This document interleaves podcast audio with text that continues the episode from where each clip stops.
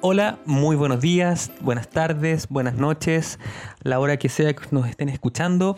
Bienvenidos a el quinto podcast que grabamos. Eh, bueno, yo hablo en plural, eh, aunque no pueden escuchar aquí a Denise, ella está en espíritu, en su apoyo moral a, nuestro podcast. Ya va a volver a aparecer en algún capítulo. Y lo que nos reúne hoy día es un tema eh, nuevamente complejo de contingencia, como es la violencia como medio de protesta. Eh, me imagino que en varios países de Sudamérica, sobre todo, eh, se están enfrentando a algo similar a lo que está ocurriendo en Chile, pero yo hablo desde acá, desde Chile, desde lo que nos toca vivir acá. Y eh, a pesar de estar en tiempos de pandemia, a pesar de estar en tiempos complejos en lo que tiene que ver con reunirnos en grandes cantidades, podemos ver cómo cada viernes y de manera creciente nos encontramos con el regreso de las protestas en un lugar que acá es tradicional, lamentablemente para lo que es protestas que es la Plaza Baquedano, Plaza Italia y otros nombres que le han puesto, pero esos son los nombres oficiales. Y bueno, ¿qué ocurre?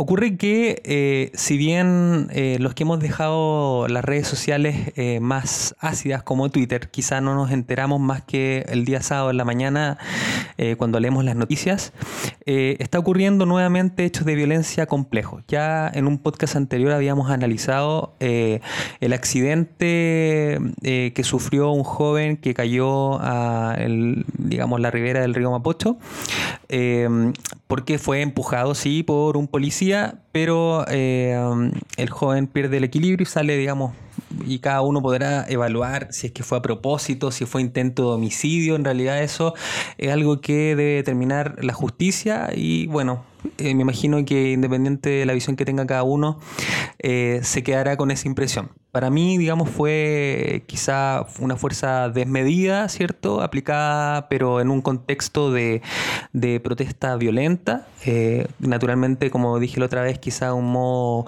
algo irónico, no era un joven que estaba ahí parado sacando fotografía, era un joven encapuchado que estaba, digamos, atacando a carabineros. Pero eh, eso no justifica de ninguna manera que una persona eh, sea, digamos, atacada y ponga en riesgo su vida así como caer de un puente hacia el río. Afortunadamente el joven eh, se encuentra bien, así que no hay que lamentar, digamos, más que un, un, hecho, digamos, complejo de analizar. Pero no es para eso para lo que nos reunimos hoy. El punto es que está volviendo a la violencia como un medio de protesta. Y acá en Chile una persona, un personaje que no vamos a nombrar porque sería darle más tribuna, eh, declara que él no va a condenar jamás la violencia porque al, condenar, al condenar la violencia él estaría eh, de una u otra forma eh, alentando a que se suprima la manifestación. Porque la manifestación de manera casi natural puede llevar a la violencia. Bueno, las personas que estamos, eh, que nos declaramos amantes de la paz y que estamos en contra de ese tipo de acciones, lo encuentro yo en lo personal algo grave, una declaración tremendamente grave, sobre todo de un político acá en mi país, pero estoy seguro que en sus países debe pasar algo similar. Personas que eh, se les ha entregado algún grado de autoridad o poder, ¿cierto? De tomar decisiones por nosotros, ya sea en el Congreso o en las casas de gobierno, que avalan estos hechos de violencia. Yo creo que independiente del lado que seamos, del color que seamos, jamás jamás, se debe eh, validar la violencia como un medio de protesta. Es absurdo. Yo creo que eh, sin duda cuando caemos en violencia, donde sea que sea el contexto, ya sea en nuestro hogar, con amigos, en un partido de fútbol, eh, donde sea que nos encuentre, cuando llegamos a la violencia es porque todo lo demás falló. Falló el diálogo, falló la democracia, falló el llegar a acuerdos, falló eh, el entendernos, el saber escucharnos y el tener un poco de también de empatía con el otro ponernos en su lugar. Eh, por lo tanto, wow, después de esas declaraciones horribles yo dije, eh, voy a hacer un podcast al respecto, Porque eso me llama a pensar, porque obviamente salieron de uno u otro lado, eh, algunos condenando y otros apoyando esta declaración. Eh, a uno lo lleva a pensar si es que la violencia entonces es algo que viene eh, como consecuencia natural de una protesta o una manifestación que siempre, obviamente los que manifiestan dicen que era una manifestación pacífica. Siempre el, el mismo discurso, ya sea de izquierda o derecha, siempre era una manifestación pacífica. Pero yo creo que cuando entra la policía a tratar de, eh, de alguna forma, eh, contener o volver al orden, es porque esto se eh, salió de control. Pero también hemos visto, y hay imágenes y todo, cómo también la policía a veces se ve superada y uno podría pensar que también en, algún, en algunos momentos se excede en el uso de la fuerza y por lo tanto eso también puede llamar a más violencia. Este, este análisis es bien difícil, pues los que alguna vez hemos practicado artes marciales sabemos que uno no estudia o no practica artes marciales para atacar, para hacerle daño al otro uno siempre debe estudiar y practicar artes marciales con el único fin de defenderse, ¿ya? Y tratar de evitar a toda costa que eh, haya más violencia o tener que aplicar más fuerza o tener que hacerle más daño del necesario a tu rival. Eh, la idea generalmente es poder neutralizarlo y que las cosas se calmen. Em, y en ese contexto uno ve que quizá muchas veces la policía superada, insisto, superada, por la cantidad de gente que se junta, por las armas que ocupan o los artefactos que ocupan, que son cada vez más sofisticados, eh, se ven superados y ellos también son seres humanos. Ahora, bueno, ellos también deben estar entrenados para este tipo de situaciones. Y eso me trae a la memoria eh, cómo se contienen las manifestaciones eh, en países como Alemania, donde uno ve que la policía primero es implacable. O sea, tenemos que tener claro que si uno ataca a un policía, independiente de cuál sea el contexto, eh, que venga eh, algún tipo de, acción violenta por parte de la, de la, policía es una consecuencia que es completamente válida. Tú perdiste todo derecho a ser tratado de manera suave o gentil cuando tú atacas a un policía. Te gusta o no, sea el país que sea, sea el color que sea, si tú atacas a un policía, ya perdiste ese derecho y por lo tanto la policía tiene que aplicar las técnicas, digamos, que están obviamente validadas por eh, los protocolos que ellos manejan. Pero en Alemania lo que hacen es tener un, equipo especializado que más que nada utiliza, eh, digamos, una técnica de contención con escudo, ¿cierto? Y empieza a eh, progresivamente a desplazar a los manifestantes y separarlos y empieza a disuadir y empieza a, usar técnicas que uno las ve y si bien son, eh, o sea, si alguno de los manifestantes lanza algún tipo de golpe a alguno de los policías, bueno, ustedes comprenderán que inmediatamente es reducido. Eh, y, pero en general se logra dispersar la manifestación. Lo que uno ve acá, al menos en mi país, es que eh, en estas manifestaciones, quizá, acá estoy eh, como abogado del diablo, quizá uno ve que eh, se juntan estas masas y inmediatamente empieza el chorro de agua con obviamente con estos químicos que hace que los ojos ardan mucho empiezan a lanzarle agua a los manifestantes en cuanto empiezan a formar digamos algún grupo y ahí entra una duda. Uno dice, bueno, ¿quién atacó primero? No me queda claro, nunca he estado eh, tanto tiempo en torno a una manifestación porque no es nada agradable, pero sí ahí uno llega a la duda y dice, bueno, a lo mejor también hay que cambiar un poco esos protocolos y quizá eh, llegó el momento de cambiar un poco el nivel de entrenamiento, la forma en la cual los protocolos en los cuales actúa la policía para que en estos tiempos eh, no entremos en la discusión de quién atacó primero, si es que una policía que reprime, y eso nos lleva a otro tema. ¿La policía realmente reprime tu derecho a manifestarte o tú pierdes tu derecho a manifestarte cuando ya caíste en la violencia? Yo voy más por eso.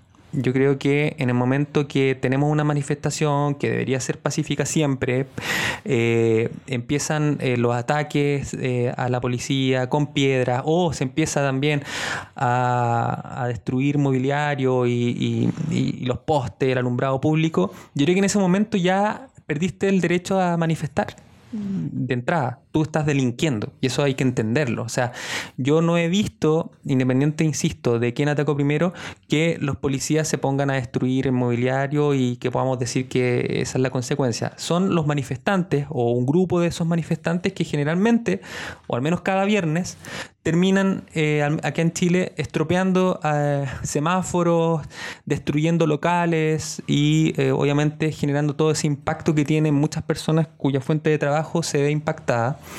Gente que durante el regreso de las cuarentenas empezó a retomar un poco la actividad y ve nuevamente que sus negocios deben cerrar, ve nuevamente cómo empiezan los saqueos y esas son cosas que no tienen absolutamente nada que ver con una protesta. Entonces, eh, nos lleva a otra pregunta más. ¿En qué momento llegan estos encapuchados a estas protestas?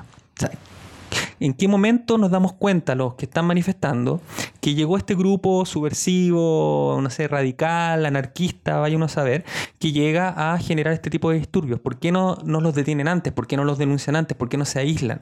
¿Son parte de este grupo? ¿Es parte de la protesta el que finalmente entre en ellos? ¿O, esa, o es esa famosa primera línea, como se le llama acá en Chile, que es válido tener? ¿Ah? como esos eh, guerreros eh, eh, que actúan en la primera línea contra qué. ¿Contra qué? Si en realidad la policía está ahí para resguardar el orden. Ahora, también hay otra pregunta, es, ¿tenemos derecho en un momento en que nos estamos manifestando a impedir el libre tránsito de las otras personas? ¿Es, un derecho también eso? Ellos realmente tienen el derecho a cortar una vía completa, en el caso de Chile, una de las vías más importantes de la ciudad, de la capital, como es la Alameda eh, en la unión con Providencia, Avenida Providencia, es un sector clave y eh, ellos cortan el tránsito, ¿cierto? Destruyen los semáforos y uno se pregunta, ¿ellos tienen derecho a hacer eso realmente? Aun cuando se separaran ahí de manera pacífica, ¿ya? A cortar el tránsito. Esa es la pregunta. Yo no tengo derecho a pasar ahí por mi auto a la hora que yo quiera, si, es que yo pago como corresponde, pago mis patentes, pago mis derechos de circulación. Yo tengo derecho a transitar por esa calle. Y bueno, hay momentos, los días viernes, donde ya simplemente no se puede pasar por esas calles y en algún momento, meses atrás, no se podía transitar a ninguna hora, ningún día. ¿Ya? Entonces, son, creo que son preguntas que nos deberíamos hacer y creo que independiente de nuestro color político, es válido. Yo creo que eh, si queremos ser escuchados y tomados en serio, independiente de nuestro color, eh, creo que no es la forma el permitir que la violencia se tome estas manifestaciones, que es algo que ya se ha vuelto tan recurrente, tan triado, que prácticamente ya no sale en los diarios. He escuchado a algunas personas que, bueno, lo escuchaba antes de salirme de Twitter, que validaban esto e incluso decían eh, cómo era posible que eh, logramos reunir tanta gente y, y nos atacaron los carabineros en Plaza Italia y resulta que nadie lo puso en las noticias. Es que ya nadie quiere escuchar ese tipo de noticias. O sea, yo creo que lo que queremos escuchar son noticias de unión, de acuerdo, queremos saber qué va a pasar, eh, insisto, esto es más contingencial de Chile, eh, qué va a pasar con el plebiscito que se va a hacer en un par de semanas más. Yo creo que ya los tiempos de, Yo creo que nunca fueron los tiempos de hacer violencia, pero yo creo que el tiempo de salir y llenar una plaza, sobre todo ahora que estamos en pandemia, ponernos en riesgo eh, y esperar que todos los medios de comunicación se centren en eso, me parece eh, que demuestra lo equivocado que estamos en la forma de manifestarnos. Eh, porque finalmente uno queda con la idea de que el objetivo de juntar a esa gente, de enfrentarse a carabineros, de, que cada vez destruyamos más mobiliario, eh, dejar más huella, digamos, o, o registros de lo que pasó ahí, es porque lo que queremos hacer es llamar la atención. Pero ya se llamó la atención y ahora va a tener que eh, seguirse el camino de la democracia, el camino de un plebiscito donde la gente va a votar, donde se, va a decidir qué se va a hacer y la mayoría va a ganar. Y así creo que debería ser. Eh, y debemos, independiente de nuestro voto, aceptar esas elecciones como siempre eh, debió ser. Em, y bueno, entonces, la invitación que también queremos hacer desde acá, desde nuestro humilde podcast, es que eh, ya sea en Chile, que bueno, es lo que nos toca vivir, o en cualquier país desde donde nos escuchen, es la invitación a que, ok, nosotros tenemos esta capacidad de reunirnos, manifestarnos, hay cosas que están mal efectivamente y hay que hacerse escuchar, quizá por uno u otro lado eh, mucho tiempo sin ser escuchado o sintiendo que no son escuchados. Eh, se logra, en el caso de Chile, un plebiscito histórico Creo que esto no había ocurrido nunca, ¿ya? Que por acción popular eh, se forzara eh, legítimamente quizá a un plebiscito.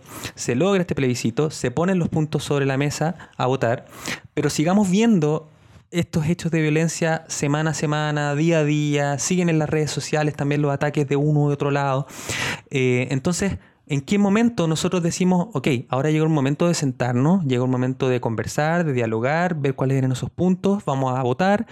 Eh, ya sea que salga cualquiera, digamos, de, los, de las opciones por las cuales se va a votar, acatarla, porque esa es la verdadera mayoría, los que van a ir a votar realmente, y aceptarlo.